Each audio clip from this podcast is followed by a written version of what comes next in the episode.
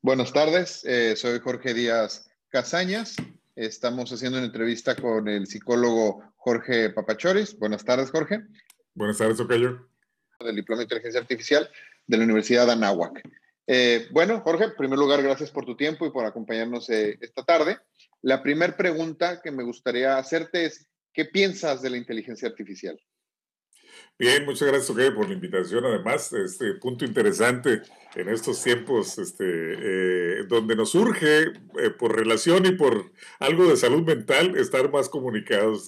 Entonces, este, muchas gracias, agradezco mucho la, la invitación. Inteligencia artificial. El, el, el, concepto empieza, eh, recordemos, este, eh, a partir de los tiempos de la Segunda Guerra Mundial, ¿no?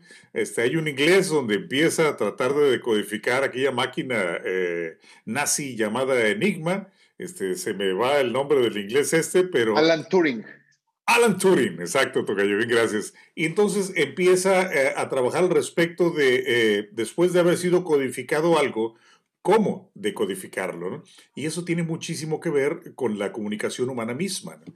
¿Por qué? Porque eh, los mensajes que yo pudiera enviarte a ti van codificados por mí. ¿Por qué van codificados por mí? Porque van en función y son proyecciones de mi sistema de cogniciones, mis constructos, dijera este George Kelly, y, entonces, la, y la forma en que yo veo la vida. Esa es una, es una codificación ya. Entonces tú recibes ese mensaje y, no tan solo eh, recibes en, ceros y unos, ¿no? que sería muy sencillo este, entender el sistema binario, que lo es, el más sencillo de todos, sino que tienes que, para poder captar mi mensaje, intentar decodificarlo. Es decir, Jorge eh, Díaz eh, pensará, ¿cómo es que piensa Jorge Papachoris cuando me dice este, eh, cuando me da este mensaje. Entonces, eh, intentas hacer un previo de mi lectura como persona, mi lenguaje corporal, mis gestos, eh, un poquito de lo previo que pudieras tener de mí, y en función de eso empiezas a decodificar mi mensaje. Noam Chomsky es toda una autoridad en el aspecto de la comunicación y, y habla de tres niveles, ¿no? Superficial, medio y profundo. Dice Noam Chomsky, qué manera tan hermosa de comunicarnos, ¿no? ¿Cómo estás, Jorge? Bien, Jorge. Qué bueno, Jorge. ¿Y en casa, Jorge? Todos bien, Jorge. Perfecto, Jorge. Gracias. No, hombre, yo platico con Jorge todos los días, ¿no? Nos comunicamos. ¿Qué nos dijimos? Nada. No nos dijimos nada, ¿no? Todo está bien, qué bien. Entonces, el aspecto de la inteligencia artificial tiene el gran tema no tan solo de poder transmitir una información propia de una estructura electrónica, ¿no? Esta parte de entendido por inteligencia artificial, la inteligencia nos queda más o menos claro, que aún todavía no se determina bien a bien qué es la inteligencia humana, ¿no? Pero, pero lo artificial eh, eh, alude a la parte de la mecatrónica, ¿no? De las máquinas y de la tecnología. Entonces, ¿cómo es que una máquina puede tener inteligencia? Es decir, si es tomar decisiones propias, si es pues, decodificar mensajes, si es volverlos a comunicar, o es volverlos a codificar, o es corresponder, corresponder a lo recibido.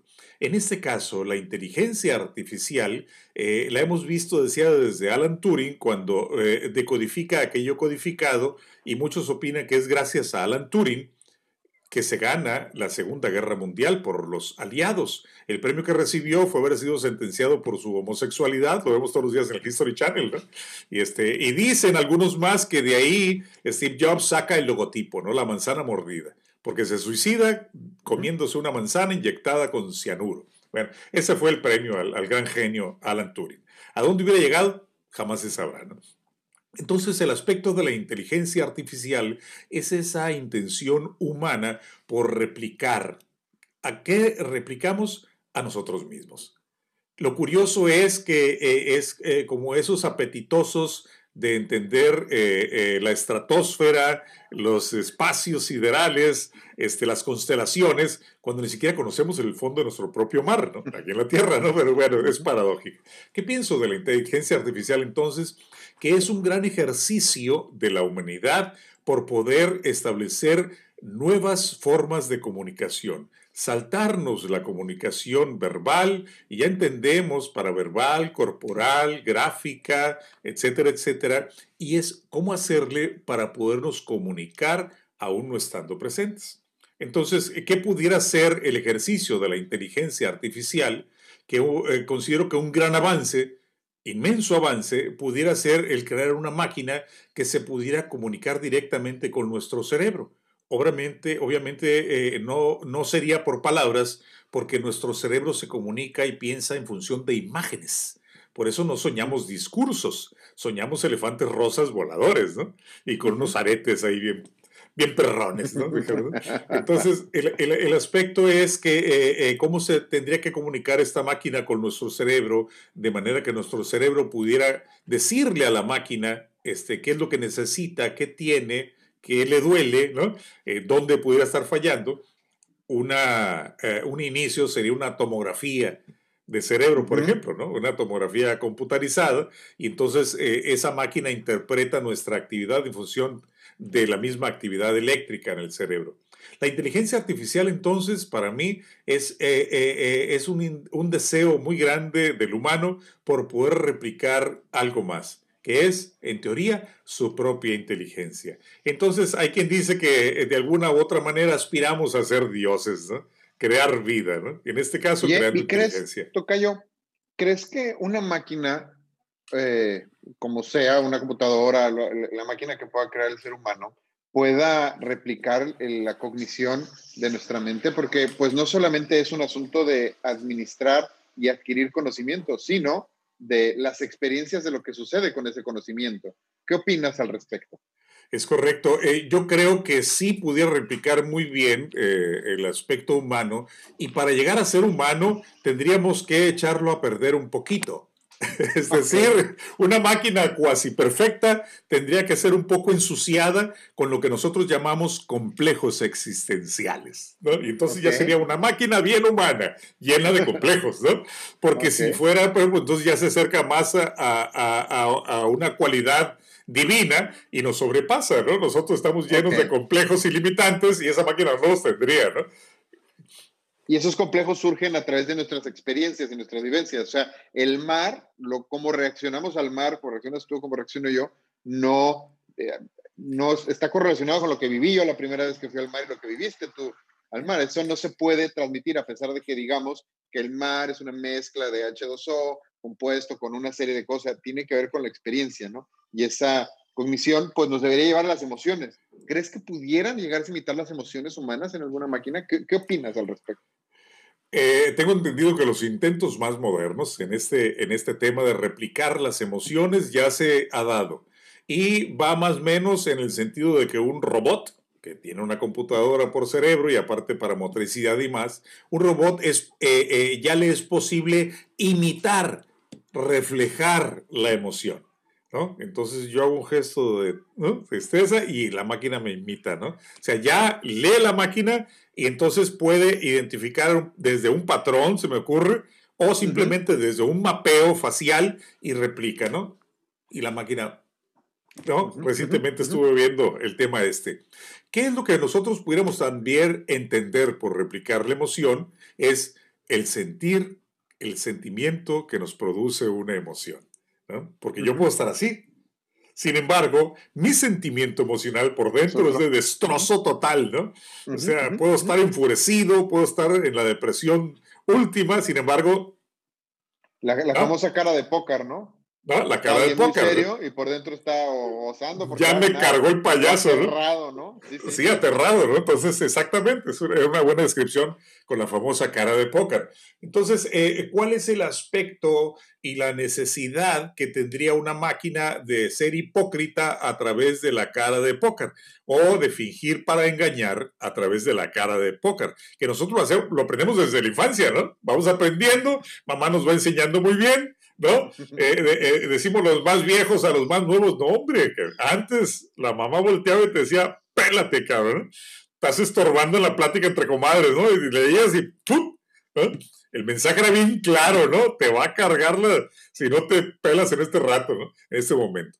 Entonces, eh, ¿para qué tendría que hacer una máquina ese aspecto de poner, utilizar el sistema de la cara de póker o simplemente engañar a una persona, eh, porque nuevamente nosotros consideramos que como seres humanos somos tan superiores que hasta nuestras debilidades nos dignifican, que hasta nuestros problemas emocionales nos engrandecen, ¿no? Y le llamamos existencialismo. Entonces, ¿qué tendría desde esta visión, eh, eh, digo yo, perturbada de la, de la perfección? Es que pues una máquina tendría que aprender o tendríamos que enseñarle a una máquina crear todos los sistemas para que fuera capaz de sufrir.